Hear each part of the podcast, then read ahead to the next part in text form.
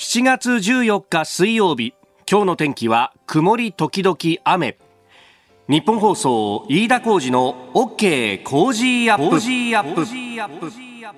朝6時を過ぎました。おはようございます。日本放送アナウンサーの飯田浩二です。おはようございます。日本放送アナウンサーの新業一華です。日本放送飯田浩二の OK 工事アップ。この後8時まで生放送です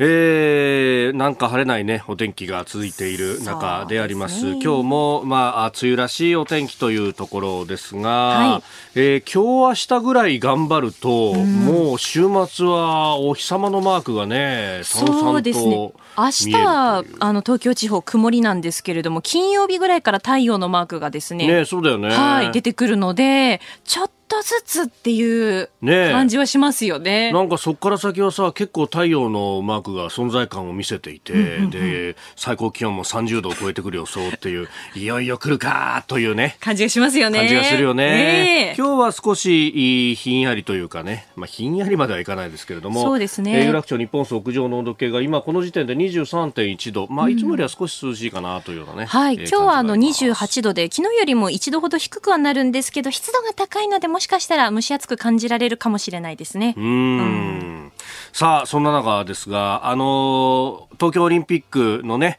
えー、まあ、1都3県を中心にして、まあ、無観客ということが、まあ、先週の末ぐらいに決まって、で、そこからですね、まあ、いろいろとね、えー、チケットがどうなるとか、まあ、バタバタ、あお知らせが来るんですが、あのー、学校でですね、はい、えー教育の一環でこう感染をしましょうとか、うん、えー、あるいはあの子供連れで観戦ツアーどうですかみたいのが私の住んでるですね、えー、自治体でも、まあ、あの、いくつか企画があったんで、まあ、あの、どうせだったら当たりはいいなと思ってですね、応募したりなんかしたんですけれども、あの、昨日あたりからですね、まあ、それの、どうなったっていうメールが、えー、来だしまして、残念ながら全て中止という感じで、学校単位で、えー、行く、観戦企画も中止になったし、えー、親子で感染しませんかみたいなのも中止になったし、と。まあ、さ、しょうがねえな、というところでね。で、あの、こうなってくるとですね、まあ、いろいろこう、もし入れてたらどうなってたみたいな内幕物の記事とかがポロポロポロポロ出てくるんですが、はい、まあ、それをこう見てたらですね、一つ、うんというのがあって、あの、もしお客さんを入れてたら、えー、実行委員会は朝顔で冷やそうとしていたみたいな記事があってですね、はい、なんかあの手荷物検査とかを行うところにこう朝顔の鉢植えをこうバーッと並べてですね、まあ、その朝顔の鉢植えを並べること自体で何かこう気温が下がる効果はどうやらないっていうう、まあ、揶揄するような記事ではあったんですが、でないんだけれども、はい、あの涼やかな、ね、え気持ちで気持ちを和ませるという意味で並べるんだという企画だったみたいな、えー、ことが載ってたんですけれども、はい、でその、まあ、挿絵というかキャプションで写真がついててですね、で、その写真を見て、うん？と思ったんですよ。うんこれ俺どっかで見たことあんなと。どうだっけなってずっとこう考えたら、ああ、そうだって気づいたのがですね、はい、息子が通う小学校なんですよ。小学校で、あの、朝顔の、こう、育てるのってやるじゃないですか。やりますね。1年生の私もやりましたよ。やったでしょ？育てました。で、いやなんか最近の、あの、朝顔ってのは変わった鉢植えでやるんだなと思ってたのよ。はい。あの、素焼きのさ、大体あの茶色いのでさ、やるじゃない、うんうん、あの、鉢植えでさ、ええ、ところがそうじゃなくて、なんかプラスチックのね、で、しかも、あの、土もすでに入ってて、はい、で、その上、あの、こう、ポールみたいなさ、ほら、あの、つるを巻きつけるあれもさ、もともとちゃんとなんかあって、で、しかも、あの、専用のペットボトルみたいのがあってさ、で、あの、水やりもこれでやるんですなんつって、ずいぶん最近は機能的になってんだなと思っていたらですね、えー、実はそれは、えー、東京都のこの朝顔企画に賛同した小学校にですね、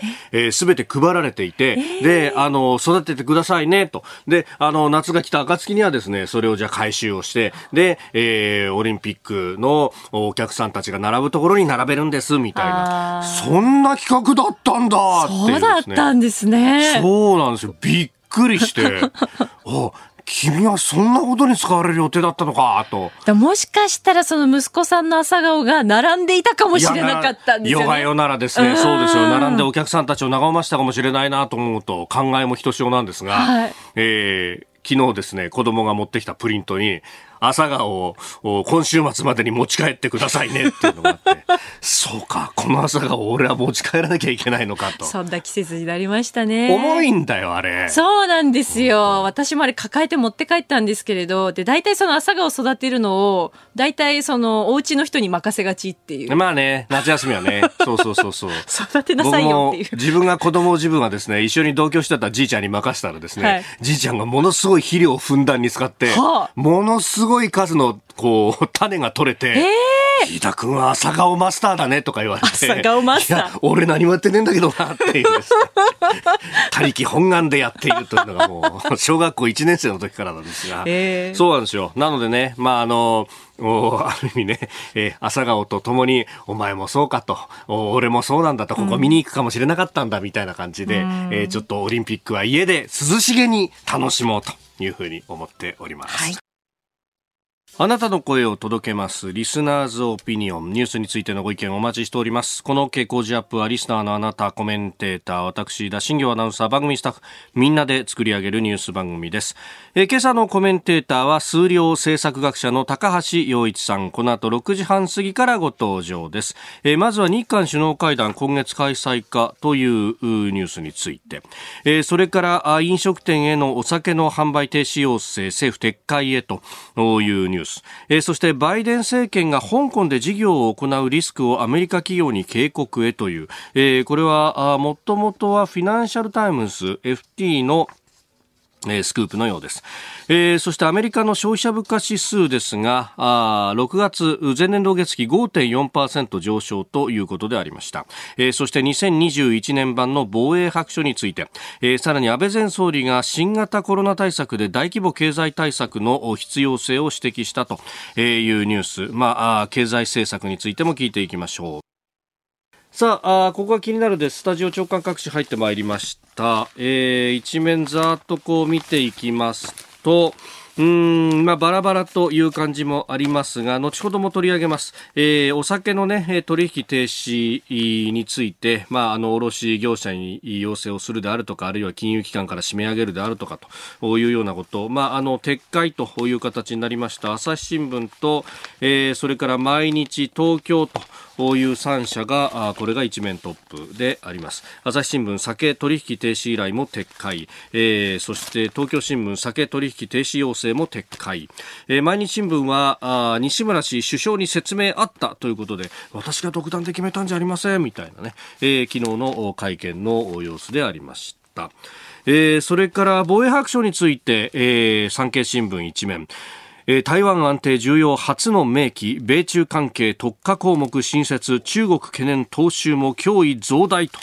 いう一面トップであります。まあ、これについてもね、後ほどニュースキーワードのゾーン7時30分頃にお伝えしてまいります。えー、そして気になるニュースですが、日経の一面トップがですね、鉄道1900キロ土砂災害リスクという、えー、これ日経が独自に調査したということなんですが、あのー、まあ、これだけね、えー、線状降水帯であるとか、あ豪雨災害が頻発している中で、えー、鉄道のね、えー、安全性というものも取り沙汰されております。で、これ、あのー、写真でも使われてますが、まあ、確かに、えー、現場行きますとですね、その現場の、あそこの135号線の、えー、藍染橋、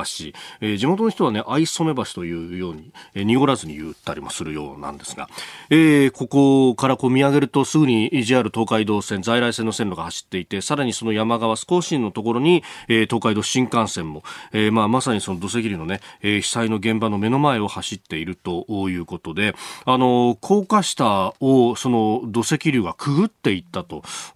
いうことで、あの、線路にまで上がってこなかったので、えー、運行そのものはすぐに再開ができたというような、えー、話でありましたが、まあ、線路近くまで押し寄せていたというところです。で、まあ、これについてですね、日経新聞と日建設計総合研究所というところは共同で、あのー土砂災害防止法に基づく土砂災害警戒区域と、えー、線路との重なりっていうのを分析したところ、まあ、1900キロにわたってそういったリスクがあるんだということで、まあ、あの関東だとですね、えー、京浜急行がそれに当たるということ、まあ、全体のこう14%、13キロにわたってこの土砂災害警戒区域を走っていると、まあ、確かにですねあの横須賀のあたり、まあ、横須賀三浦のあたりっていうのもまあ、私も育ったところですんで、えー、ある程度知ってますが、あの、山の地形がそのままこう海に沈み込むようなね、まあ、熱海のあたりと同じようなこう地形のところが結構ありますんで、まあ、その意味ではですね、えー、このリスクっていうのは、確かに、あの、えー、私が社会人になってからも一度あの土砂災害があってそこにあの列車が乗り上げてっていうようなね、えー、こともありましたし、えー、またあのこれ2012年の出来事か。であの私高校に入った年にもですね、まあ、同じような、えー、土砂崩れで、えー、電車がストップしてということがあったのよく覚えてます。まあそういうところとこうね、えー、付き合っていかなきゃなんないという宿命を感じたところでもありますが、で、他方今回のこの、あの、東海道新幹線に関してはですね、実は、あの、関東大震災の時に、その近くの根府川というところで、えー、地滑りが起こって、で、えー、駅もろとも列車もろともですね、100人以上の方が、まあ、亡くなるあるいは行方不明になったというようなことがあったんで、東海道新幹線を作るにあたっては、あそこ、その辺りをですね、えー、全部トンネルでぶち抜こうという形になってたんですが、まあ、ただその、あの、熱海に駅を作る関係上、あそこの伊豆山の辺りは、トンネルではなくそこから出てきてっていうことを、まあ、せざるを得なかったという記録が残っております。で、まあ、これをこうね、回復するためには、まあ、あのもう抜本的にこうね、えー、線路を山の方に移すなりっていうことをこうしなければいけないと、こういう中において、えー、もともとは中央新幹線構想というものも実はあったと。えー、結局こう地震だとか、まあ、あの、豪雨もそうですけれども、えー、海沿いでそういう災害に遭うというところで大体の線路をどこかに作らなければいけないけないということがそもそものこう計画としてはあったと、まあ、それがリニアにするかどうかっていうのは、まあ、後々ね、えー、いろんな計画が出てきたところでありますが、まあ、あのいずれにせよですねそうやってこう、まあ、ある意味えー、何かあった時にも、それ一本足ではなくって、えー、新たに作っておくということが、まあ、道路においての新東名もそうだし、えー、中央新幹線構想もそうだしというところに実は根底にあったと、つながる話ではあるというところであります。まあ、だからこそこれをどうしていくのかっていうのは、まあ、地元を含め、あるいは国土計画というところ全体として考えていかなければいけないし、えー、それを、こう、すべて、この災害対策も含めてですね、えー、京浜急行は30億ぐらい使っているというようなことが記事にも載ってましたが、えー、こういったコスト負担というのをどうしていくんだというところも含めて、えー、今後議論していかなければいけないことなんだろうと。まあ私はある程度国旗を使ってでもそういうこう強靭さというものは担保すべきなんじゃないかということも併せて思うところであります。ここが気になるプラスのコーナーです。えー、この時間からコメンテーターの方々にご登場いただきます。えー、今朝は数量政策学者の高橋洋一さんです。よろしくお願いいたします。よろしくお願いします。ますさあ、この時間は日韓首脳会談今月開催かというニュースを取り上げてまいります。えー、これなんかね、あのオリンピックに合わせてみたいな話が出てますけれども、うん、一方でなんか韓国側は、えー日本側がやたらと情報をリークしているみたいな批判してたりしますよね。これ本当にやるんですかってまず思いますけどね。やるかどうかも。うん、やる、まあね、あの、儀礼的にはやるんでしょうけどね。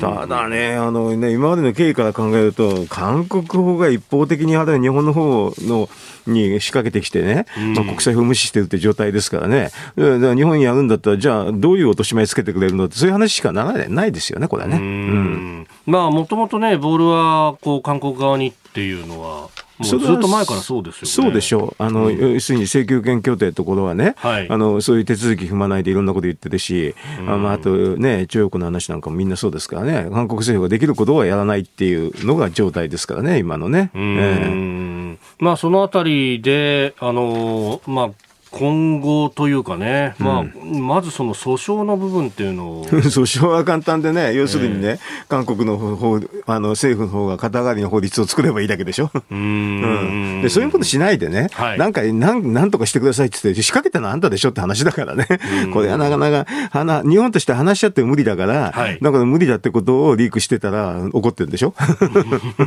うん、まあね、来るのは、まあ、いらっしゃればいいというところですが、会談するかどうかっていうのはまた別の本当はだから、あの開会式大点だったらね、はい、あのそこで、あこんにちはって言っておしまいかもしれないしね、うん、だからやってくれ、やってくれって言うからってね、日本の外務省もあれですよね、はい、あのもうちょっとあの毅然と達した態度で、ちゃんと相手に成果があるんだったらやってもいいよというはっきり言えばいいのにね。うん、この間のね、あの G7 サミット、うん、イギリスコンウェルでやりましたけれども、うん、あそこにもまあオブザーバー的な感じでムン・ジェインさんは来ていて、えー、えー、立ち話はしたんだみたいなね、話がありましうん、だから向こうは会談だっていろいろ言いたくなるかもしれないけど、立ち話でしょ、はい、普通に来たら挨拶でこんにちはっていうだけでね。うん、えー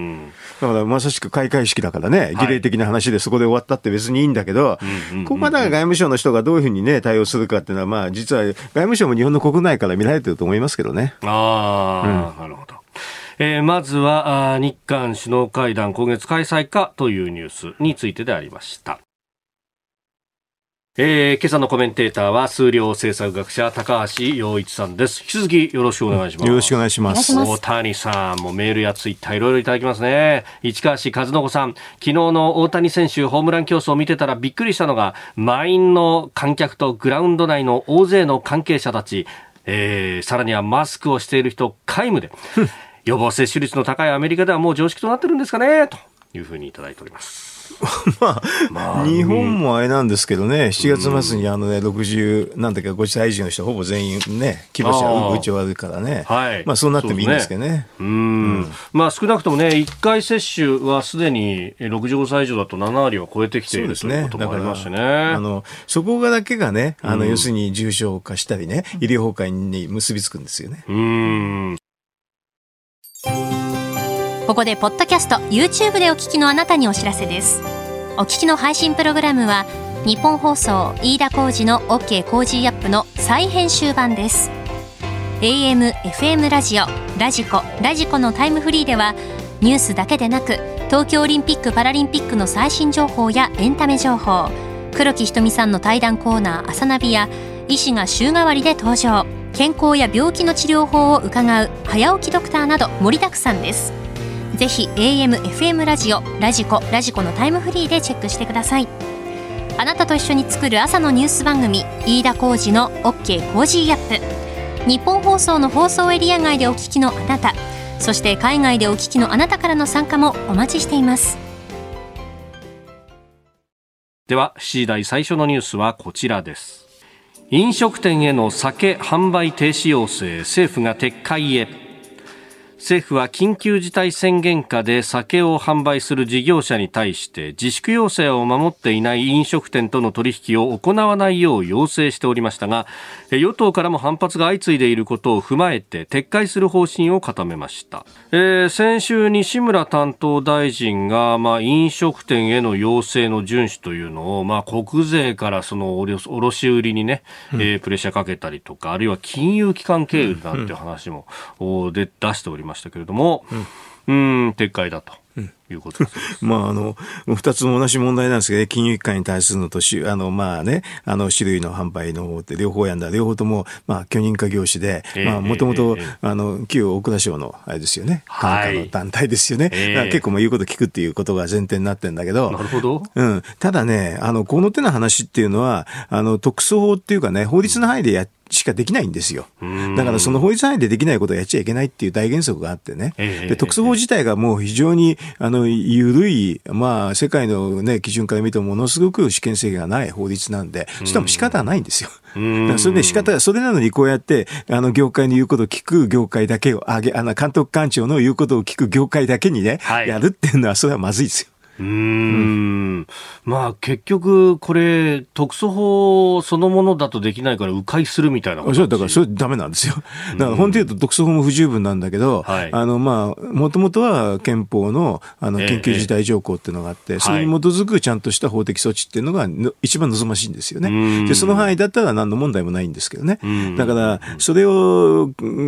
やらないでね、はい、で特措法も不十分な不十分なままそれであと監督官庁の言うことを聞くとこだけやるっていうのは、それはまずいですよ。うん。うん、これ、その、まあ、一部指摘もありますが、それこそ、下手すると営業の自由とか憲法に抵触しちゃう。あのそうだから、本当は憲法上の規定が必要でね、そこに基づく法律措置が必要。だから特措法っていうか、全然違う特措。法、憲法で試験制限が認められたら、その範囲でそれをどうやってやるかという法律が必要で、その上でやるべきことです。だからそれをややってないくて、もうやるっていうのはもう、私なんか役人から考えたらこんなのもう、もうありえないです。ありえない。ありえない。うん。うんこれは。これやっちゃいけないってやつ。ああ、さすがに越見というか、まあ、確かにこの、まあ、金融機関への取引に関しても、もう銀行の知り合いとかに行くと、いや、俺たちが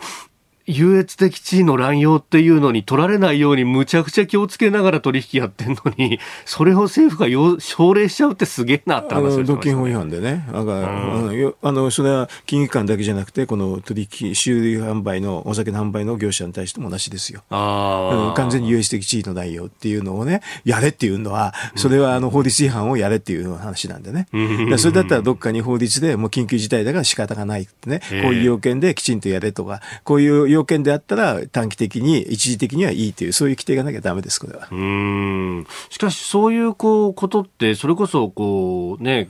あの憲法遵守義務もある、まあ、官僚の方々って当然法律の立て付けとかってよく知ってるはずですよね。すぐわかる。だからもう聞いた途端にアウトだってそんな感じですよ。それがしかし官邸から出てきて、で、根回しまで進んでたっていう話のようですが。だから誰か言わなきゃいけないですよ、これ。あの、ここは、これはできませんから、もしやられるんだったら、うんうん、あの、憲法の規定を変えて、緊急事態条項を作って、それに基づく法律措置でやってくださいと。それ以外に我々がこんな超法規的な措置はできませんからっていう言い方ですよ。ああ、まあでも受け止めとしては高橋さんもこれ超法規的措置だろうと超法規的措置でやるんだったら総理がきちんと言ってね、はい、やるとかそのぐらいしかできないです。うん、でもそれは相当こう政治的な、まあ、ある意味の力を使うことになりますよね。で逆に言うと、だから今回の緊急事態宣言自体がちょっと危ういんですよ。要するにそうやって公的な根拠があればね、きちんと進めできるんだけど、えー、まあ、緊急事態だから超法規的な措置でどうしても仕方ないって時はもう国民が納得すればそれそれでってこともあり得るんですけどね、今回みたいな危ういだからできないんですよ。あやふやっていうか、条件があれでしょ？要するに、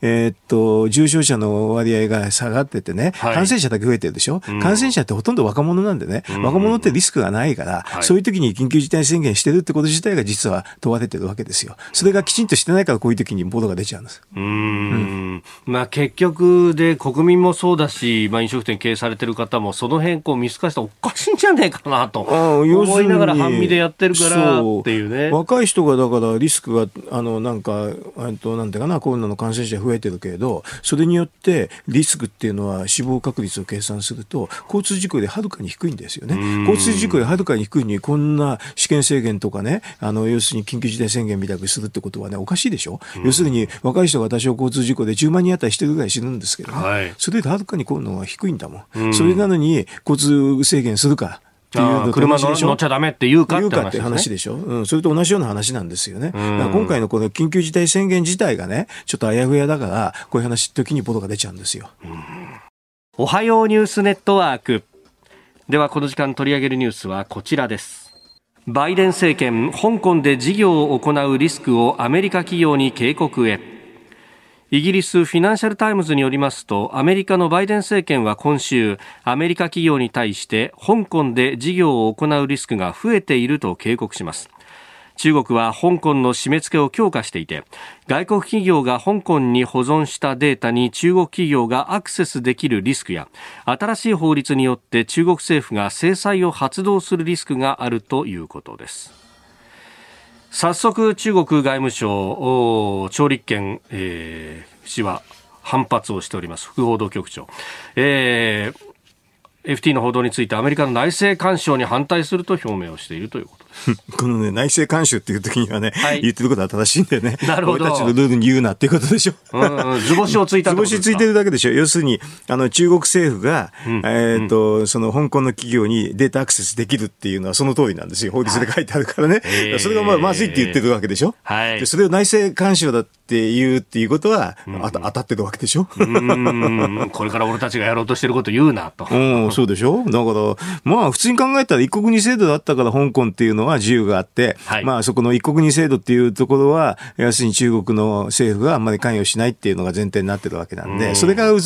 なくなっちゃった以上、中国政府、中国政府が関与するってことが分かった以上ね、はい、これはもう危ないとしか言いようがないですよ。まあ、かつてであれば、香港にはきちっと香港の立法会、議会があって、うん、そこで別途法律を作らないと同じことができなかったんだけど、そうですね。例の国安法ですか。そう、だから、あの、一国二制度なくなっちゃったわけなんで、んそしたら中国の中の、あの、仕組みに従えってことだったら、はい、それは中国に出ている企業は危機感っていうか、そのリスクがあるって思うのは普通ですよ。その前に比べたらね、一国二制度で守られてるのと違うって意味でリスクがあるっていうのは正しいじゃないですか。うんうん、まあ、あの、国安法成立してから1年余りが経ったといういうことで、うん。まあ、そのリスクってものを改めてこれ見直すって感じになるんですかね。改めてっていうか、もう企業だったら多分もう割り切ってね、うんうんはい、これはもう中国、あの、香港ではビジネスできないと思って出るか、はい、もしくは中国政府の方にいいダクダクっていうかね、そこで従うかってチョイスはもうしてると思いますけどね。うん。うん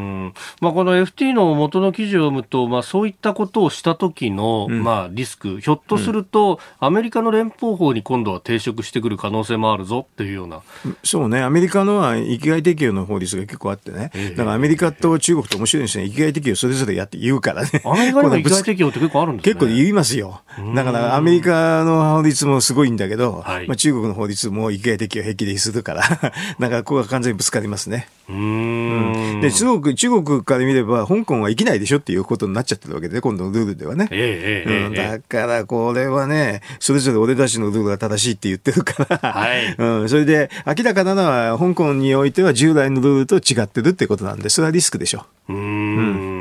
まあ、これね、えー、アメリカ企業に対して、まあ、バイデン政権当然行うということですが、うんえー、まあ、日本企業だってこれ一言では 同じですよ。だから日本企業だって、あのもう中国で、あ、じゃない、香港で自由なビジネスをするか、はい、もしくは中国政府に従うかってチョイスっていうのは責められてる、迫られてるわけでね。だから、あの、かなりの程度が、まあ、香港は無理だなと思っているんじゃないですか。だって、あの、マスコミだって香港支社を置いてるところも少なくなりつつあるでしょ。ああ、うん、まあね、一部、その、ソウルだったりとか、うん、台北だったりとかに試食を移すというようなところが出てきてますよね。そうですね。しょうがないですよね。ビジネス、だって言論だったら一番わかりやすいでしょ？要するに、どこまで自由があるかって話ですから。はい。ええ、まあ、あの、例のアップルデイリー、ええ、ね、リンゴ日報が、まあ、これ完全にプレッシャーで潰されたようなもんそうでしょ。そしたらもう、それは、あの、ね、あの、要するに、えっ、と、外資っていうかね、あの中国に対して外資で、欧米も、その、例外とは言えないでしょ。だって法律上ね、あの、要するに欧米だけで優遇するっていうわけにいかないでしょ。うん、普通は内国民待遇っつって同じ扱いなんですよ。だから外国だって別に同じ扱いされるっていうのは思うのは普通なんじゃないですか。まあ、あの、それこそね、あの、新疆ウイグルの事件の話であるとか、もう、こう、日本企業のこうビジネス全般に対しても、こう、米中どっちっていうのは、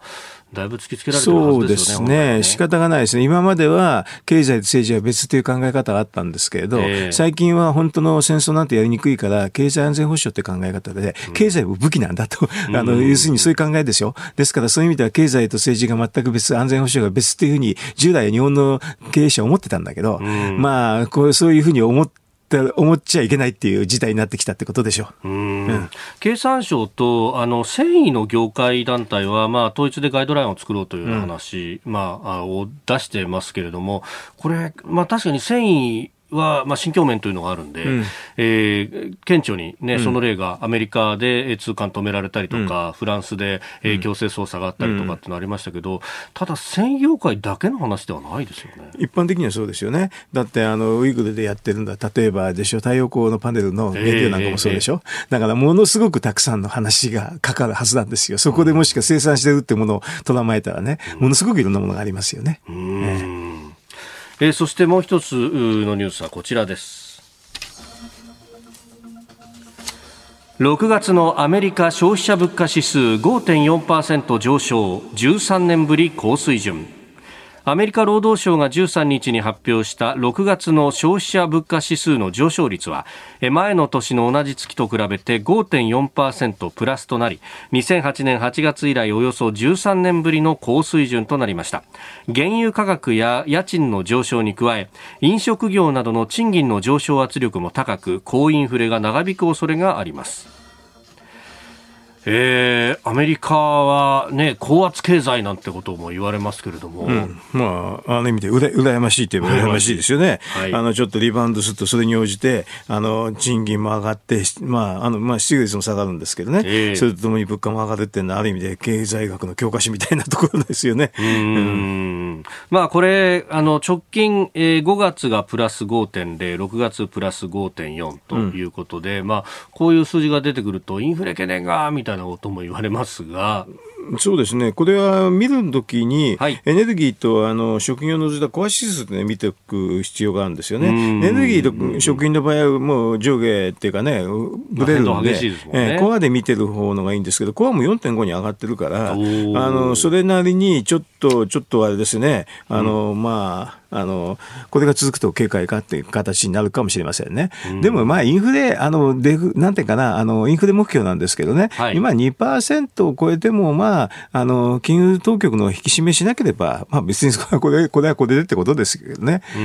だ当分は多分しないと思うんですけどね、あの、要するにこのコロナの、あの、回復過程っていうふうに理解すると、はい、これがちょっと落ち着くところまで見てるとは思いますけどね。うん、ええ、まあ、あの、金融緩和は長く続けるんだということは、うん、まあ、FRB のパウエル議長もおっしゃってますし、またイエレン財務長官も、うん、まあ、あの、仮に2%に行ったらすぐに引き締めるって問題はないですよね。うん、あの要するに、えーと、と2%に行っても、そもそも失業率があの前に戻らないと。ダメなんでね、うん、要するにインフレ率っていうのは失業率の裏側で、どっちを重視してるかっていうと、実は失業率ですからね、あのそれがあんまりもう過度にあの失業率を下げる、下げたいがためにね、はい、あの過剰なインフレがいけないっていうのがインフレ目標のもともとなんですよ。だから、うん、あのそれはインフレ率が2%超えたら、直ちに機械的に思う人が多いんだけど、全然違ってて、本当は裏側の労働市場の話が重視重視を、労働市場の話を見てやるんですよね。労働市場は完全雇用に近づかないとなかなか引き締めはしないと思いますよ。うん、イエレンもそれはよく分かってるから、彼も彼女は労働経済学者ですからね、もともとはね。はい、うん。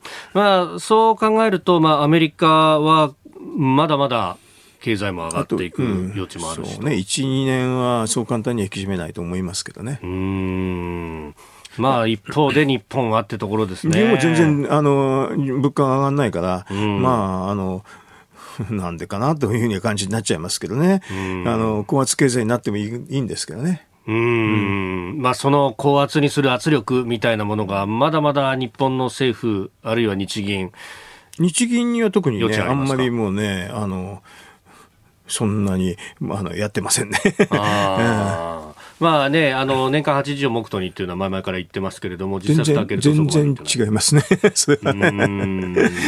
だから、いや、あの、言うて、言う、なんかこの手の話ってマスコミ報道がないしね、あの、はい、まあ日銀の記者クラブが書くから、えー、もう全然もう、なんか図星をついたのは少ないんですよね。うん。で、日銀の言い訳としては市場に国債が少ないからだって言うんですけれど、だったら政府が国債出しゃいいって話ですかね。まあね、最後はね。でもまあ市場にまだ国債があるから、まだできるんですですけどね。でも、イールド株コントロールしちゃったから、実はそれはもう放棄しちゃってるんですよ。なるほど。えー、まあ、0%金棒20年債のこう利回りを合わせていくってことうん、だからそういう意味では高圧になってないんです今。なるほど。続いて、教えてニュースキーワードです。2021年版防衛白書。岸防衛大臣は昨日の閣議で2021年版防衛白書を報告しました。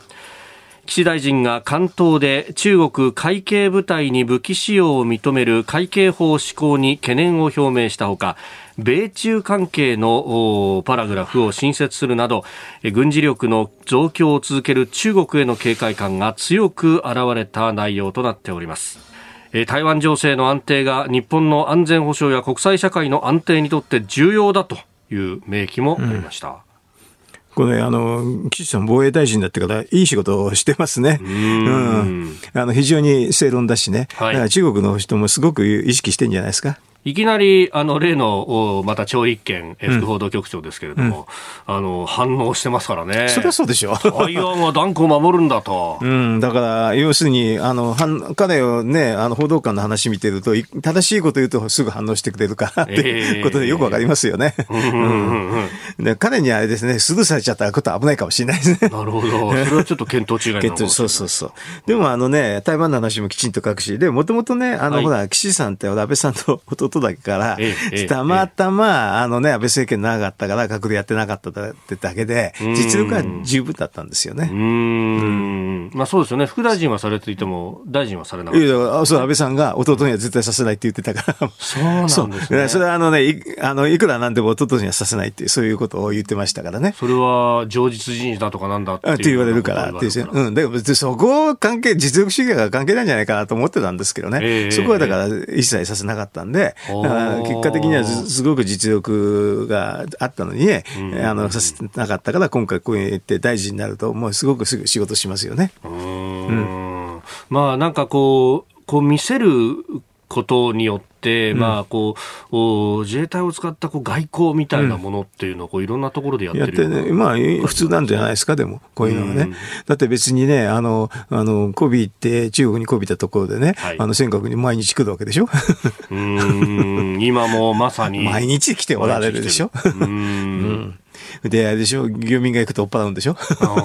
うん、だからもうそういう、そういうのはもうけ、あの、やっぱり、あるって、この、なんていうかな、外交っていうのはそうなんだけど、向こうがそうやって来た時には、それに対抗しないでメッセージになっちゃうわけですよ。はい、あ、これはやっていいの？っていう感じになっちゃうと、それはまずいんですよね。容認したってことそう容認したってのは一番まずくなるから、あの、そうするとじわじわ来られちゃうんで、だからまあ、あの、ずっと言い合ってるっていうのは普通ですよね。それはだから尖閣に来なければ言わないんだから、別に日本だって。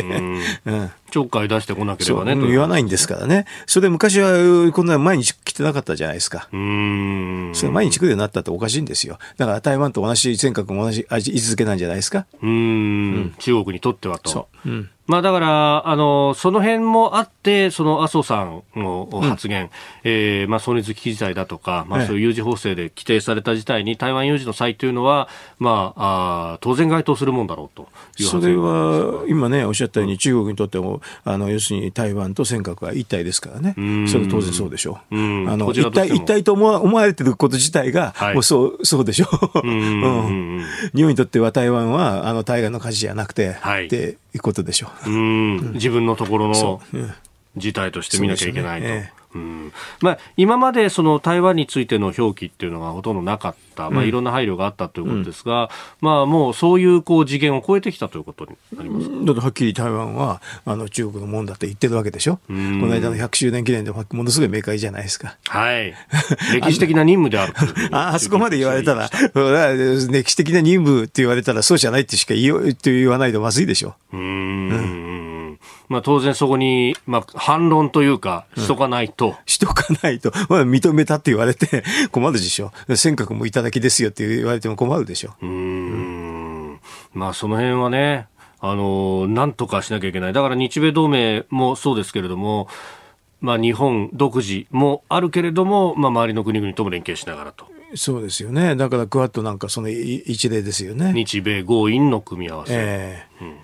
最終的にはだから多分台湾も TPP に入れて、はい、あの TPP に入れて、入れるとあのまあ中国と全く違う扱いなんですよね。うそうすると、そういう経済のところから、あの、安全保障も多分普通は連動するんですよ。っていくんじゃないかなって気がするんですけどね。うん、えー、TPP に入ってもらって、まあこれ、ね、まあ経済とりあえずやると。あと、えまあイギリスもね。だからそういう意味で、経済の関係でちょっとそういうふうな、あの、民主主義国の、あの、ルールを作ってって、そうすると安全保障の、おのずとだんだんだんだん移行していくんですけどね。うん,、あの、ヨーロッパなんかが NATO と EU っていうのはかなりパラレルでしょ。それと同じなんですよ。うん、あれも冷戦期にまず EC があって EC があってと、うん、だんだん統合が深まっていった。だんだんだんと、うん、まああの大体同時並行的にいくんですけどね、はい、あのあの日本の、まあ、アジアの周りはちょっと経済優先かもしれないなと私は思ってるんですけどね。安全保障というよりは先に経済が経済の話になって、その経済の関係を強固にするために安全保障ってロジックだと思うんですけどね。うん、えー、まあ、そうすると、その辺、まあ、徐々に徐々にインドなども自分とこのこう体質を変えながら、そうでしょうね。インドは経済では今のところちょっと途上国だから入りにくいんですけどね。はい、だから安全保障がちょっと先行してするんでしょうけどね。国によってちょっと違うんですけどね、こういうのはね。えー、事情が違うんだけど、次にはベトナムかな、ベトナムかなんかを引っ張がしてきて、あ の TPP の入ってるからね。それであのあたりで、なんかまあ安全保障のいろんな関係を築いていくのが日本の国益になると思いますよ。うんうんえー、2021年版防衛白書今日のキーワードでした。続いて、ここだけニューススクープアップです。この時間、最後のニュースを、スクープ安倍前総理、新型コロナ対策で大規模経済対策の必要性を指摘。安倍前総理大臣は10日、新潟県三条市で講演し、新型コロナウイルスによる経済への影響が長期化していることで、飲食業を中心に厳しい状況が続いているとして雇用を守るためにも大規模な経済対策が必要だと指摘しました。また去年は政府と日銀が連合軍で200兆円の対策を打ちましたがさらに1回でも2回でも国民を支えていく大きな対策が必要だとの認識を示しました。えー、今日のコメンテーターの方のリクエストにお答えしました。高橋さんがずっとモノマネしてねっていや、ありがとうございます。いや、もうその雰囲気出てました。もう今日だって打ち合わせに行ったら、開口一番まず、ここはさ、あの、モノマネしてね。っておっしゃってましたね、ずっと高橋さん。いやいや、だってやっぱり。高橋さんね、あの、うん、ネットの番組とかで直にご本人ともお会いになりましたから。いや、もうあのね、この話って政府日銀の連合軍ってずっと昔からね、実際言ってたんで、はい、あの、まあ、すごく遡っちゃうとね、小泉政権のあの官房長官時代の2005年ぐらいの時からなんですよ。そのぐらいそうその時はすごい私いろいろ聞かれてね、えー、こういうその時からこういう、まあ、政府日銀の連合軍という安倍さんの表現ではないけれど、はい、あの財政金財政政策、金融政策一体発動っていうのは、ちょっと前から理論的な話も書いてて、本人も書いてたんでね、そこの関心持たれてね、それで、あの一次政権の時私ほら、あの、あの一安倍政権の時内閣の参事官として入ってたんだけど、そ,、ね、その時も一生懸命言ったんだけど、ね、そその時はね、案外ね、あれだったの。あの、うんっていう感じでね。で、それ終わってから、はい、ああ、言ってること正しいんだねって言われてね。うん、それで、それであとはもうずっと準備して、はい、あの、や野党の時ね、あの、東日本大震災あったでしょ？あの時に、あの、復興増税したんだけど、これ高橋さん正しいのって言うから、いや、間違いですって言って、うん、そしたらね、あの、なんか議連を作って、うん、あの、なんか野党の時だったけどね、はい、こういうそのとこ理論的にものすごい勉強したんですよ。あの、デフレ脱却。デフレ脱却議連で。うん、そうそう。それで、その時にもほとんど完璧にも理解してて、その後ほら総理になったでしょ？はい、で総理になったら一一番最初からこれからスタートしたわけ。うん、それで、その後ちょっとまたね、あの、あのなんかあんまりやらなかった時もあったんだけど、はい、あの、一番最近だと、去年だったかな、あの、えー、と5月ぐらいに、はい、えっと4月5月に補正予算1日あったでしょ？ありましたね、その時にまたちょっと連絡があって、はい、あの言われたあのその時にあの、ね、コロナ対策って言われたんで、うん、あこれ国債出して日銀買うっていうやつですって言ったらそれでは安倍さんがその時かなあのあそれは政府日銀の連合軍ということですねって言うから全くそうですって言って、うん、その時から言ってるんですよ。あの、例の10兆円の予備費のあの補正。そうの、あの、その前前の補正も同じやり方した。で、それを、あの、まあ、それは、ちょっと麻生さんを説得しなきゃいけないっていう本に言ってて、それで、その後ずっと説得されててね。そして、それで最後に5月ぐらいだったかな、麻生大臣と、えっ、ー、と、黒田総裁、二人のツーショット会見ってなったっけ。マスコミあんまり報道してなかったんだけどね。それで、この話は絶対こうなったんですよ。だからそういうふうに経緯があって、それで安倍さんはその時から確かね、政府と日銀の連合軍って話をしてるはずなんで、ですけど、マスコミほとんど取り上げてなかったですね。あの当時は。ええー。で、予算が大きいのどうのこうって批判ばっかりしてね。私も批判ばっかり受けましたけどね。そうでしたね。そう。でもそれでやって、ほら、今200兆円って言われたけど、はい安倍さんの講演ではね、200兆円、それでただ財政支出は100兆円できちんと説明してるの。これはあの事業費の話で200兆円で、はいあの財政出動のね、まあ、水のところは100兆円ってきちんと説明してますよ。んだから、あのでもね、大体マスコミの人みんな200のとこだけあのとらまえて書くんだけどね。でも安倍さんはものすごくきちんと理解してますね。こんれね。うんだから、それで財政負担もないっていうのを、はいあのね、連結ベースの話っていうのをちゃんとしてるんですよ。連結の、あの、は決算で考えたら、あの、国債はないこと、ない、ないんですよねってこともきちんと言ってるわけ。こんなのは私が、あれでしょ、すごく、あの、専門的な話で言うけれど、はいそれをものすごくわかりやすく言ってますよ。だからぜひね、一回ね、これか講演ね、ネットの上でと載ってるんだけど、聞いたら面白い。うなんですか？ん。全文書き起こしも、あ全文じゃなくて、そこの部分は、あの、書き起こしもできるんでね。ううんすごい正確です。話してる内容は。ちゃんと副作用も言ってて、二つありましてって。あなるほあの、これはすごくインフレになっちゃうか、うんうんうんあとね、円が暴落するかなんですけど、皆さんどうですか？どっちも起こってませんねって言ってるわけ。それを、私なんかも副作用の話があって、それを抑えるレベルの財政出動って数字を言ったわけ。100兆円っていうのはそうなんです。うんで、だからその副作用が起こらないように、にやったのそね。で、手前で止めるっていうのが、まあ、ある意味、インフレターゲットっていうのは本来の。本来のね、それはそれ予測してやるんですけどね、でコロナの場合ね、あのいろんな予測があったんですよ、はいこれでインフレになっちゃうんじゃないかって予測があったんでね、で私は逆ですと、重要スト分で、どちらかとデフレですよって言って言ったわけ。一時期確かにありましたね。ありましたね。だうんからそれみんな外れてます、はっきり言えば。これ主流経済学者みんな外れたんだけどね。あ、そうだったんですか。恥ずかしいですよ。うーん。でもこれは結果が全てだから、はいだからそれはあのインフレになってないでしょっていうのが私の意見ですよ。それで日本経済で考えてそうだったの。あの当時はどちらかというと供給が吹っ飛んじゃう可能性があるって言って、だからインフレが起こるんだという大間違いした。あの、それはだからね、両方あるのは間違いないんだけど、それはあと数量的にはいどっちが大きいかって計算するだけなんですよ。うーんでそういう計算ができない人が多いんですよ。日本においてはやっぱり消費の吹っ飛びの方が大きかった。大きかった。うん。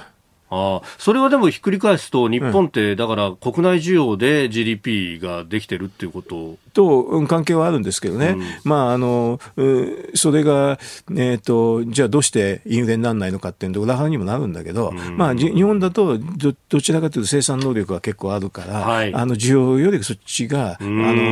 の大きくなりそうなんでね。何かピンチがあっても、確かに高橋さん、前にもこう指摘されてましたけど、コロナって戦争とかと違って、その供給の生産の部分が既存するものではないから、そうそうそう。ちょっとサプライチェーンで既存するのはあるんだけど、それよりか需要の大きいって、それ比較だけの問題なんですよ、はっきり言。比較は実体経済に応じてやらないから、国によってちょっと違うんだけど、はい。それで予測するだけなんですけどね。ううん。ん、でも、結果的にはあんまりも日本はインフレにならないで、こういうことしても、実は大丈夫なんですよ。あの大丈夫っていうか、これはみんなハイパー、すぐ言うでしょ？それなハイパーインフレってねハイパーインフレってならないんだって言ってるわけ。うん。これ東日本大震災と同じようなね、あの主流派の経済学者の人間違ったんだよね。で、安倍さんはその時もよく覚えてて、高橋さんは正しいねっていつも言ってくれるんだよ。あの時も深刻なむしろデフレに陥ったそう。ということでしたよね。そうですね。だから、あの時に、あの、今回のような対策してれば、東日本大震災の時は復興増税を見らずに、もう一度早く回復できたんですけどね。うーんでまあ、今回もだからその鉄を踏まずにきちっとやらなきゃいけないんですが、まあ、一方でこう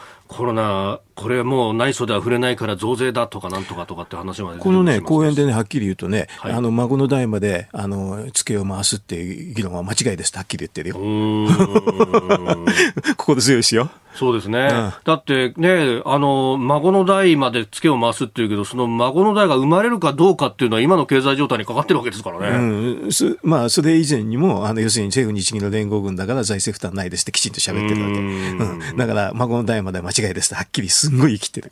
だから、これね、ぜひね、講演をね、はいあの、ぜ全部書き起こしで誰かがね、あの、記事に載っけてくれたら面白いと私も思いますけどねな。るほど。で、これ、その政局にね、絡めて、これ、このニュースをこう、報じるところも多かったわけですが、まあ、これ、どうですか？でもこれ、補正予算とかそういう。組まざるを得ないですよ。今度はもう、当然、その、まあ、予備費も足んなくなってくるしね。はいあの、年後半には息切れしちゃうから、補正予算を組む、秋の補正予算っていうのは毎年やってるレベルなんだけど、そそれは大型にしないと、もうやちょっと経済持たないと思いますよ。うん、だ特にあの、ね、緊急事態宣言なんてしちゃってるしね、はい、あんなことしたらもうもうもっとたくさん出さなきゃいけなくなるってだけの話なんですよ。あれでやっぱりね、GDP ってやっぱり1兆円以上すっ飛ぶからね、おそらく。そういう試算が出てますよね。あれ結構簡単なんですよ。1日250億円ぐらいかな。うん、だって40日ぐらいだから、1兆円ってなっちゃうんですよ、大体。は こんなの目のこで計算できますから、大体そ大体そのぐらいは出ちゃいます。でもなんでやってんのかよくわかんないですけどね。でも、逆に言うとね、補正予算でバッチシ大きいので返してくれるんでしょうねって私なんか思いますけどね。うん、あとはそれを選挙前にやるのか？選挙前にやらないと意味ないでしょ。どうせ9月でパラリンピック終わっちゃうんだから、その後補正組むしかないじゃないですか。おのずと、こう、日程も固まってくる、そうです、そうでしょう。補正組まないとどうしようもないでしょう。うん補正なしでできますかっつったらできないと思いますよ。えー、安倍前総理の、まあ、経済対策の必要性指摘というニュースから、うん、まあ、この先のお話もいただきました。今朝もポッドキャスト YouTube でご愛聴いただきましてありがとうございました。飯田浩司の OK! Cozy up! 東京有楽町ニッポン放送で月曜日から金曜日朝6時から8時まで生放送でお送りしています。番組ホームページでは登場いただくコメンテーターのラインナップや放送内容の原稿化された記事など情報盛りだくさんです。また公式ツイッターでも最新情報を配信中。さらにインスタグラムではスタジオで撮影した写真などもアップしています。ぜひチェックしてください。そしてもう一つ飯田浩二アナウンサーの「夕刊富士」で毎週火曜日に連載中の飯田浩二のそこまで言うかこちらもぜひご覧になってみてください。